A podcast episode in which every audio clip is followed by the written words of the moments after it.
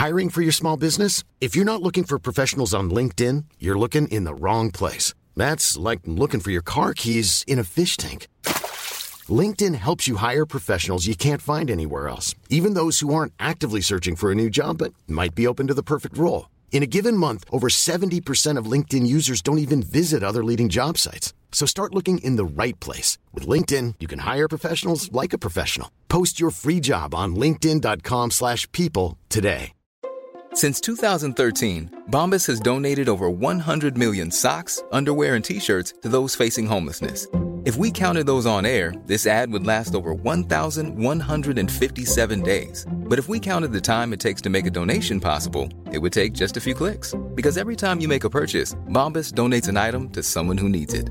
Go to bombas.com slash ACAST and use code ACAST for 20% off your first purchase. That's bombas.com slash ACAST, code ACAST. Planning for your next trip? Elevate your travel style with Quince. Quince has all the jet setting essentials you'll want for your next getaway, like European linen, premium luggage options, buttery soft Italian leather bags, and so much more. And is all priced at 50 to 80% less than similar brands. Plus, Quince only works with factories that use safe and ethical manufacturing practices. Pack your bags with high-quality essentials you'll be wearing for vacations to come with Quince. Go to quince.com slash pack for free shipping and 365-day returns. Halt, die Brücke. Mein Name ist Thorstein, Sohn des Sven. Ich war einer der Mannen, die dem Ruf von Harald dem Harten folgten und mit ihm nach England aufbrachen. Harald galt als einer der besten Soldaten unserer Zeit. Wir waren allesamt wackere Männer, Veteranen aus unzähligen Schlachten, gehärtet durch Jahre der Entbehrung. Doch einer stach aus der Menge hervor. Ein Mann so groß, dass er die Größten unter uns noch um einen Kopf überragte. Seine Augen allein reichten, um uns allen Schauer über den Rücken laufen zu lassen, denn in ihrem tiefen Grün funkelten Wahnsinn und ein unstillbarer Blutdurst.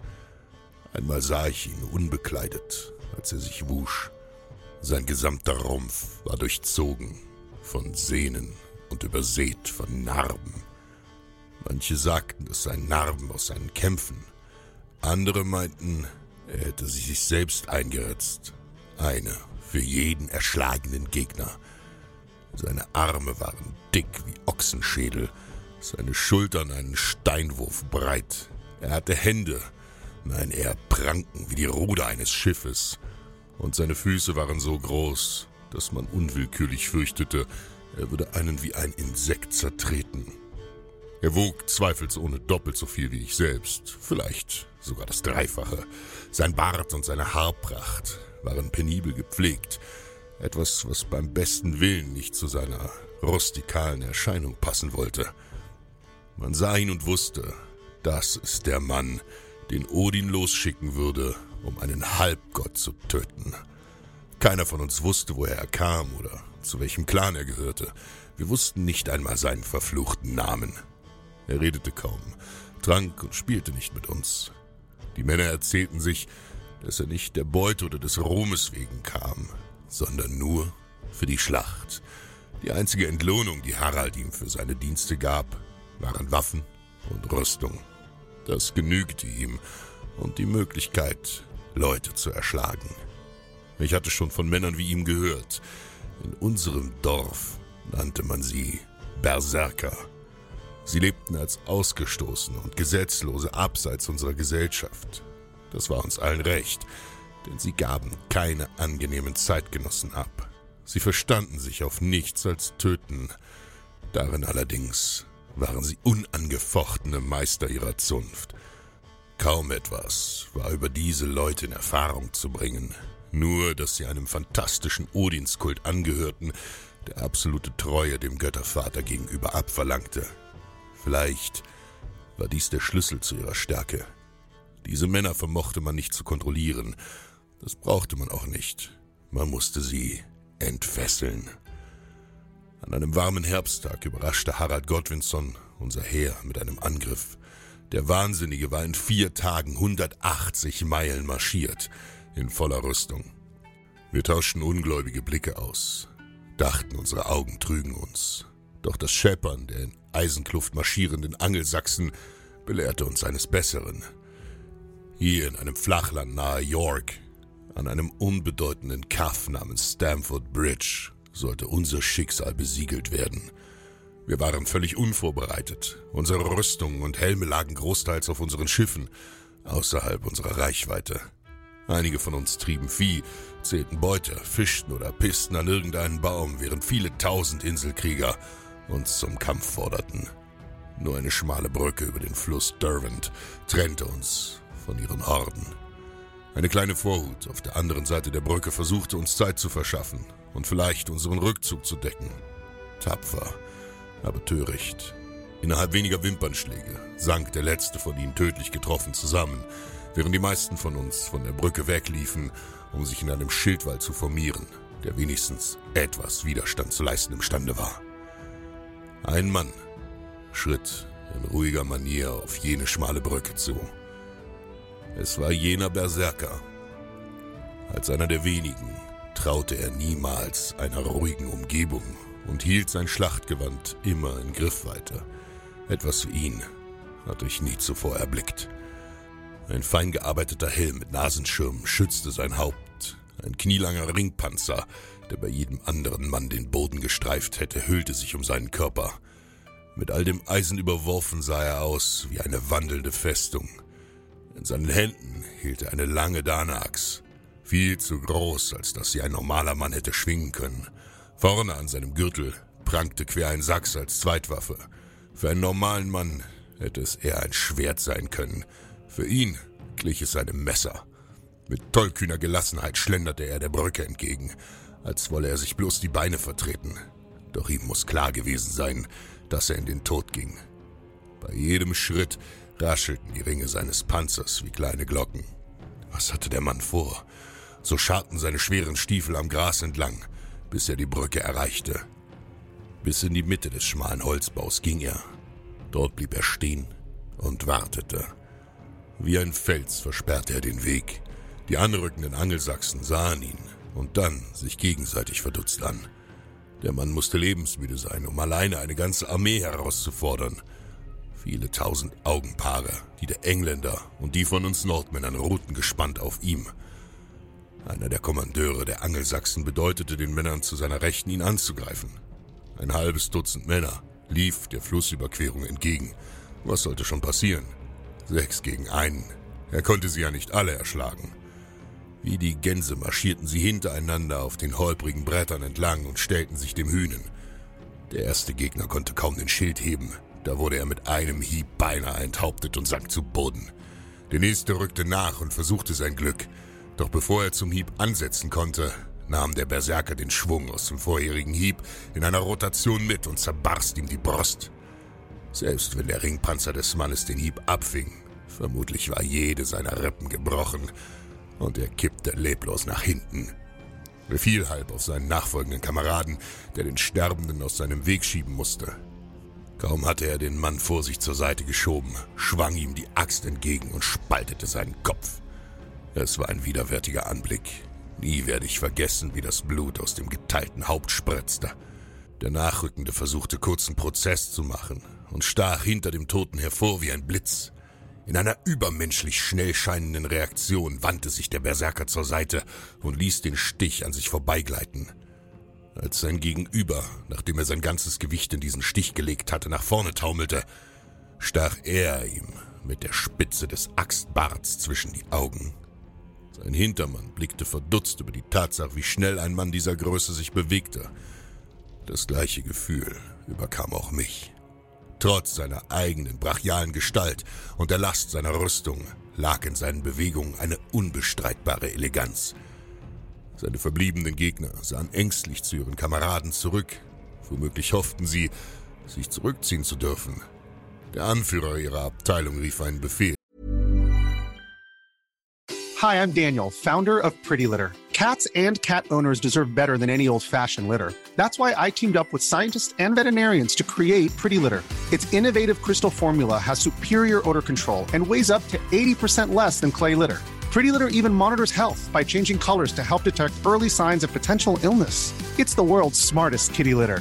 Go to prettylitter.com and use code ACAST for 20% off your first order and a free cat toy. Terms and conditions apply. See site for details. Hiring for your small business? If you're not looking for professionals on LinkedIn, you're looking in the wrong place. That's like looking for your car keys in a fish tank.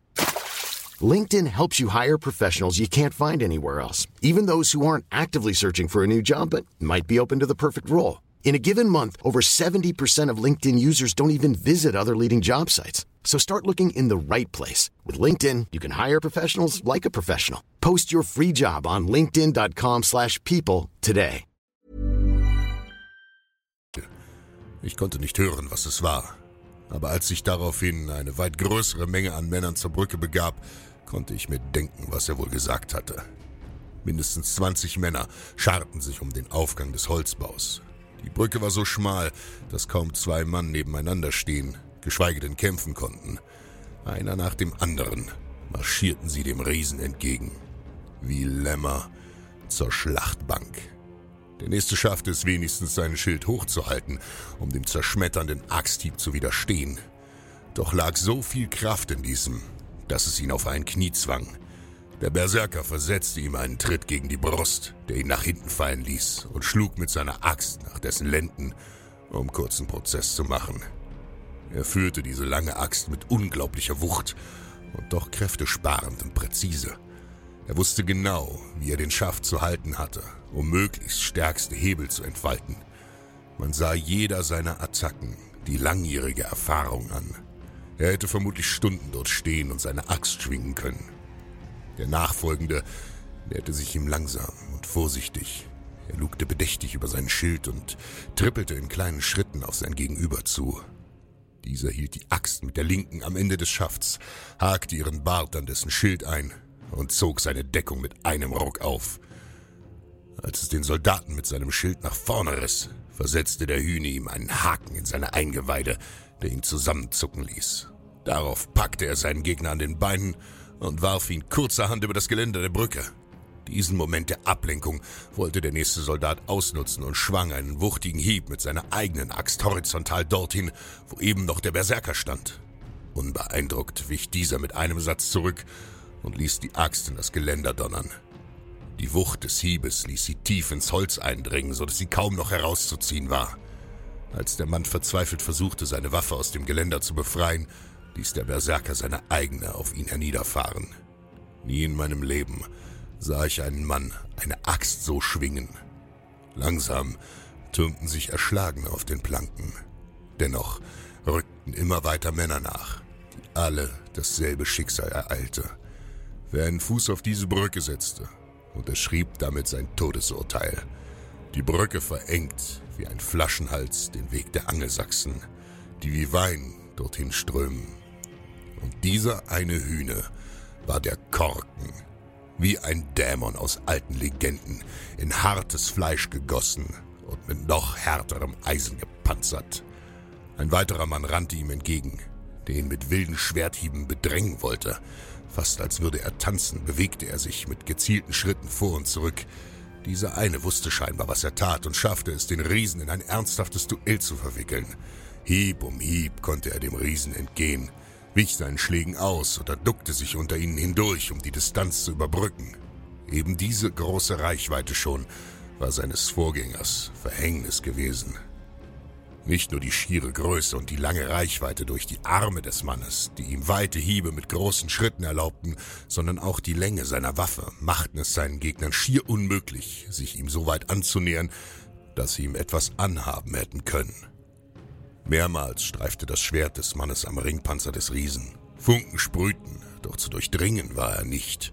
Beide versuchten, den anderen zu einem Fehler zu verleiten, provozierten einander, eine Lücke in ihrer Deckung preiszugeben. Es glich einem Naturschauspiel, wie die beiden einander umlauerten und bemüht waren, sich keine Blöße zu geben.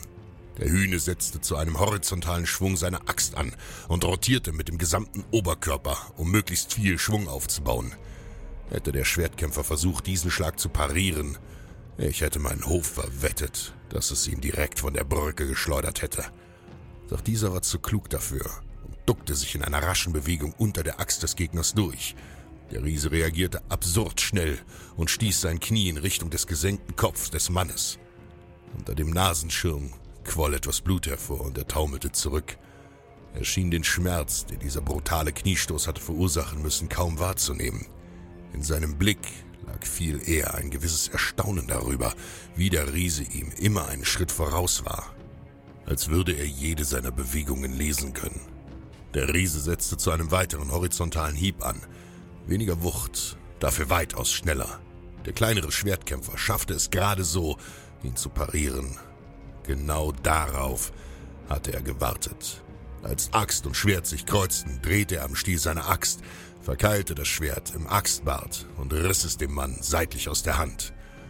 Unbewaffnet und ungläubig über die schiere Unbesiegbarkeit dieses Kriegers starrte der kleine Mann ihn an.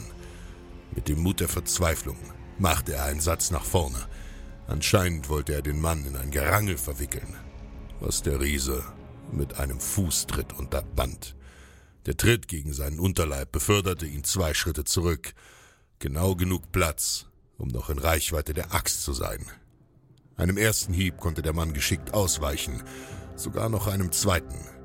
Doch beim dritten Streich verließ ihn sein Glück, und der Berserker grub seine Axt von oben herab so tief in seinen Nacken. Ich schwöre, man glaubte, der Mann musste mit ihr beerdigt werden. Tatsächlich ließ sich die Axt nicht mehr so leicht aus dem Körper des Gefallenen lockern, und der Hühne musste sie aufgeben.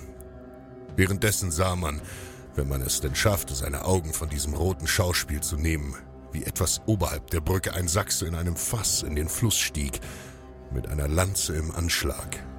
Unsere Schreie, ihn zu warnen, stießen auf taube Ohren. Das klirrende Eisen verschluckte unsere Stimmen, noch mehr lebensmüde Männer stürmten die Brücke und forderten damit den Berserker heraus. Dieser zog sein langes Sachs von seinem Gürtel und hackte damit nach dem ersten Gegner. Mit einer Hand schwang er das Messer, mit der anderen griff und schlug er nach seinen Kontrahenten. Wendig für einen Mann dieser Größe stürzte er nach vorn und tanzte wie eine Katze nach den Schwachstellen der Rüstung seiner Feinde. Schnelle Hiebe gegen die Kehle, die Beine und die Handgelenke, dort, wo sie keine Ärmel aus Ringpanzer mehr schützte, einer nach dem anderen gingen seine Gegner zu Boden und schienen langsam aber sicher ihre Moral zu verlieren. Ein einzelner Mann lief Gefahr, das Momentum einer ganzen Armee zu brechen. Der nächste trat an die Reihe.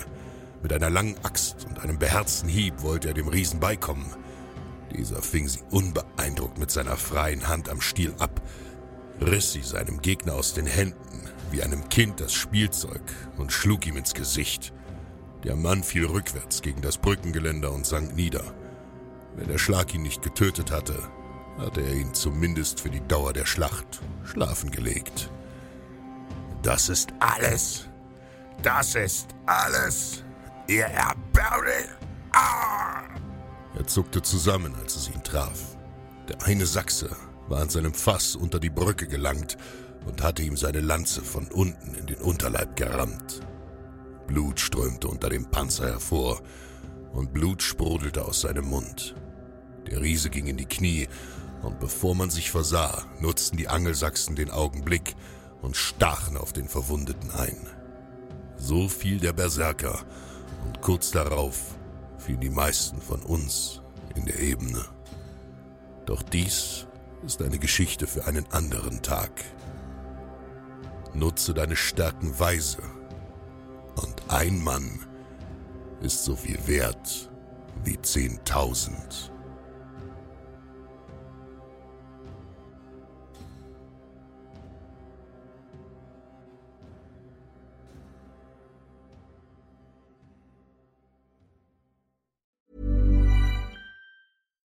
Why don't more infant formula companies use organic, grass fed whole milk instead of skim? Why don't more infant formula companies use the latest breast milk science? Why don't more infant formula companies run their own clinical trials? Why don't more infant formula companies use more of the proteins found in breast milk? Why don't more infant formula companies have their own factories instead of outsourcing their manufacturing? We wondered the same thing. So we made ByHeart, a better formula for formula. Learn more at byheart.com. When you make decisions for your company, you look for the no brainers. If you have a lot of mailing to do, stamps.com is the ultimate no brainer. Use the stamps.com mobile app to mail everything you need to keep your business running with up to 89% off USPS and UPS. Make the same no brainer decision as over 1 million other businesses with stamps.com. Use code PROGRAM for a special offer. That's stamps.com code PROGRAM.